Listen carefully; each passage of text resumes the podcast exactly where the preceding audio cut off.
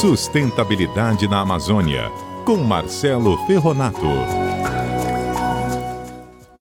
E ele já está presente nos estúdios da CBN para conversar um pouquinho sobre a situação da conferência sobre mudanças climáticas. Né? O que, que a gente pode falar de tudo isso que aconteceu? Foi semana passada, né? Que tivemos toda essa, essa conferência.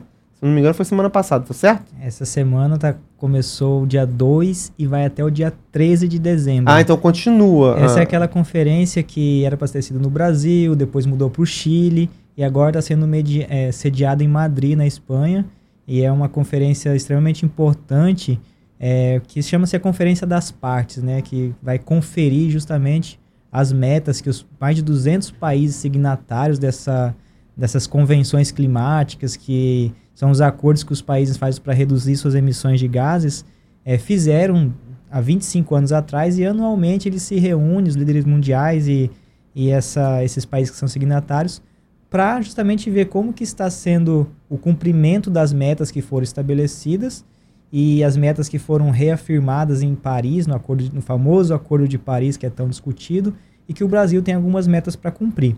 Então é um evento extremamente importante que acontece não só a, a conferência principal com os países, mas existem tem vários eventos paralelas, né? paralelas que acontecem no decorrer, que são onde de fato são fechados alguns acordos importantes, inclusive para a Amazônia. Agora, ah, é interessante que, eh, se eu não me engano, foi falado até em eh, situação irreversível, dependendo do andamento de algumas situações que estão se desenrolando né, e que estão sendo acompanhadas. Isso pode acontecer mesmo, Marcelo? Então, o, o secretário-geral da ONU, né, ele afirmou que a gente precisa urgentemente parar com a guerra contra a natureza. Essa foi a frase que ele utilizou.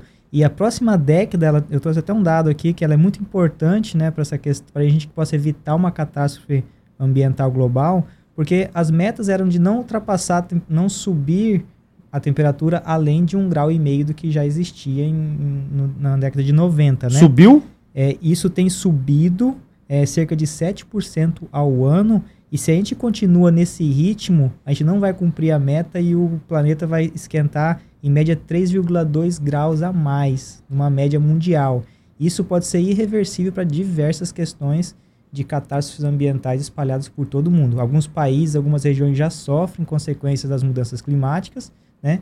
Mas se isso é, em escala mundial pode piorar muito mais. Aqui para a Amazônia, o que, que isso interferiria na nossa vida? Aqui na Amazônia, uma das previsões é, é mudança no, nos regimes de chuvas, né?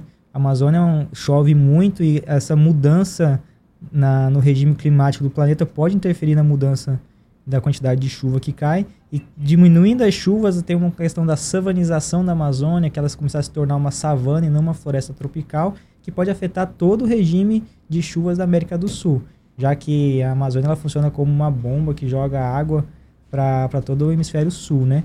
Então é, é extremamente preocupante caso a temperatura mude a nível global. A estimativa é que na Amazônia, por exemplo, ela pode aumentar até 4 a 6 graus, dependendo dessas questões climáticas globais, né? porque está tudo interligado. É um sistema muito complexo o planeta Terra.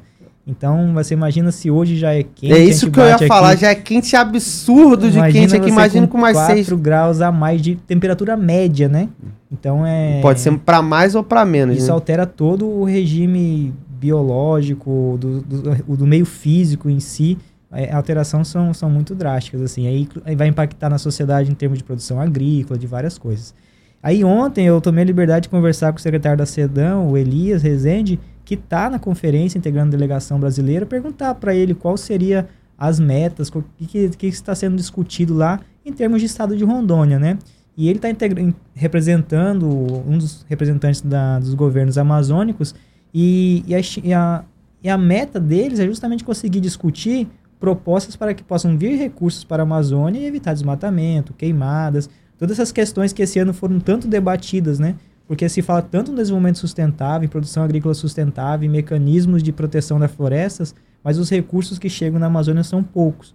Então, um dos objetivos da, da delegação brasileira lá é justamente isso: demonstrar as fragilidades da Amazônia, demonstrar a necessidade que tem de fazer investimentos aqui para o desenvolvimento sustentável e assim gente conseguir conservar a floresta. Tá certo. Marcelo Ferronato aqui na CBN Amazônia. É claro que a conferência vai até dia 12 e na próxima semana a gente fala um pouquinho mais sobre o assunto. Marcelo, obrigado pela sua participação aqui na CBN Amazônia e vamos torcer para que saia coisa boa dessa conferência até semana que vem. É o que a gente espera e isso vai melhorar ou piorar a vida de todos nós, né? Então, assim, a expectativa da sociedade nossa que, que discute o tema é muito... É, dá muita ansiedade ver o que, que vão ser discutido lá no alto escalão do, da, dos governos, né?